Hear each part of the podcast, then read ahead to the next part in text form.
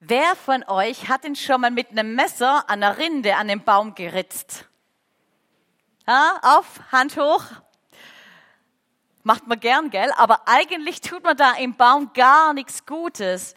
Wenn man da ziemlich viel wegritzt, kann ein Baum sogar sterben, weil dann der Saft nicht mehr fließen kann.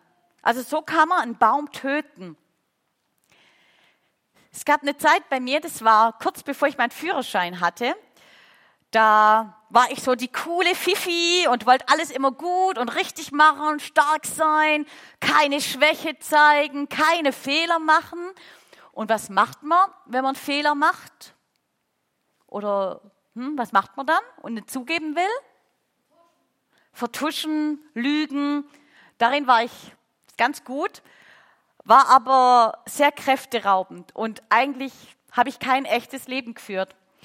Und dann hatte ich so meinen Führerschein mit 18 im Sommer und dann wollte ich ganz stolz mit meinem grauen Golf, Silberpfeil habe ich ihn genannt, immer so angeben und durch die Gegend rasen. Und es war dann Winterzeit, war ein bisschen matschig und ich musste eines Abends schnell nach Kreilsheim, bin dann so mit meinem Silberpfeil Richtung Kreilsheim gefahren, durch Maulach, kennt ihr ja alle, da stehen so die Birken rechts und links und ich kam ins Schlittern mein Auto hat sich gedreht und frontal auf eine Birke drauf.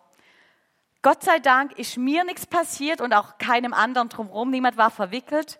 Aber mein Silberpfeil, total Schaden. Super. Das war natürlich ein Fehler. Ich bin eindeutig zu schnell gefahren. Das war ein Fehler, den konnte ich nicht vertuschen.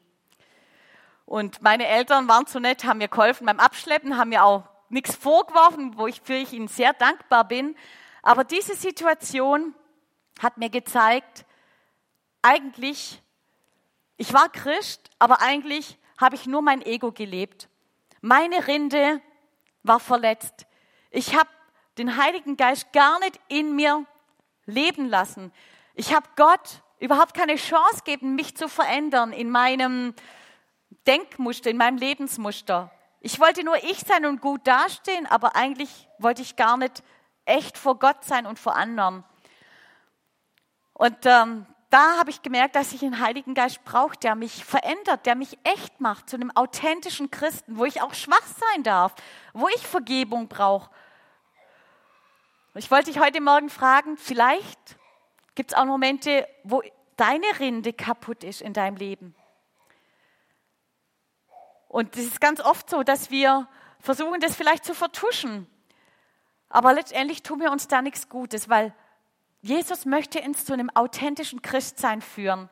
Er will uns echt und frei machen, wo wir so sein dürfen, wie wir sind, wo unsere Rinde heil ist, weil er durch uns fließt und uns immer wieder Vergebung und Versöhnung gibt. Und das wünsche ich uns. Das wünsche ich dir, dass der Heilige Geist in dein Leben reden darf. Vor einem Jahr war ich mit Emil zusammen in Südfrankreich Urlaub machen. Und es war genauso heiß über Wochen, wie wir das jetzt diese Woche hier kriegen würden. Und dann war, sah es wirklich so aus dort unten. Es gab Waldbrand, ganz viel Wald ist abbrannt, es war nur öde, wüst und leer. Und eigentlich denkt man, oh, wow, kann da jemals noch mal was wachsen?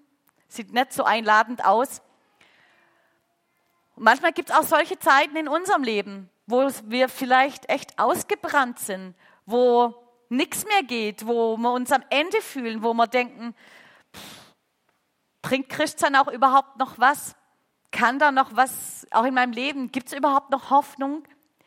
Erstaunlicherweise ist die Natur so stark, also Wochen später kam da schon wieder das erste Grün und die Bäume haben sich erholt. Die Natur ist so stark. Und genauso ist Gott stark. Er ist allmächtig. Er ist der Schöpfer. Er ist der Heiler, der Vergeber und er kann auch unser kaputtes, ausgebranntes Leben wieder erfüllen und neu machen. Und das ist das Geniale, was wir an der Natur lernen können. Zum Schluss möchte ich euch noch drei Bilder zeigen von Bäumen, die in der Bibel gebraucht werden. Da gibt es schon ganz am Anfang, im ersten Buch Mose, kommt der Baum schon als Symbol vor. Ganz am Anfang steht der Baum als ein Symbol für eine Entscheidung. Eine Entscheidung in unserem Leben. Gehen wir unser Leben mit Gott oder gehen wir unser Leben in unserem eigenen egoistischen Weg? So wie Adam und Eva diese Entscheidung treffen mussten, müssten wir auch vor diesem Baum, vor Gott die Entscheidung treffen. Wollen wir mit Gott den Weg gehen oder ohne ihn? In Psalm 1 wird der Baum als Symbol gebraucht für einen Menschen, der nach Gottes Geboten lebt. Der ist ein Baum, der grünt, der an einem Wasserbach steht, der immer lebt, der immer blüht, der, der alle Zeiten, Dürre und, also hohe und tiefe und schlechte Zeiten und gute Zeiten übersteht. Das ist ein Baum, der in Gott verwurzelt ist. Ein ganz tolles Bild. Ein Baum, der steht und Frucht bringen darf. Und ganz am Ende der Bibel, in der Offenbarung, gibt es dann wieder ein Bild von einem Baum, vom Baum des Lebens. Baum des Lebens ist ein Symbol der Ewigkeit. Und es ist wie am Anfang, wer die Entscheidung getroffen hat, mit Gott durchs Leben zu gehen, Gott als den Vater, als seine Wurzel zu haben, Jesus, den Sohn, als sein Chlorophyll zu haben, der uns erfüllt, der in uns leben möchte, und den Heiligen Geist, der den Saft in unserem Leben bewirkt, der darf ein Baum sein, der bis in die Ewigkeit geht, der für immer lebt und Bestand hat. Das ist was ganz arg Tolles und das wünsche ich uns, dass wir hier als Gemeinde Bäume sind, die Bäume der Ewigkeit sind. Ihr kennt doch bestimmt den Burgbergwald, da draußen, gleich vor der Haustüre. Da gibt es ein einzigartiges Naturphänomen.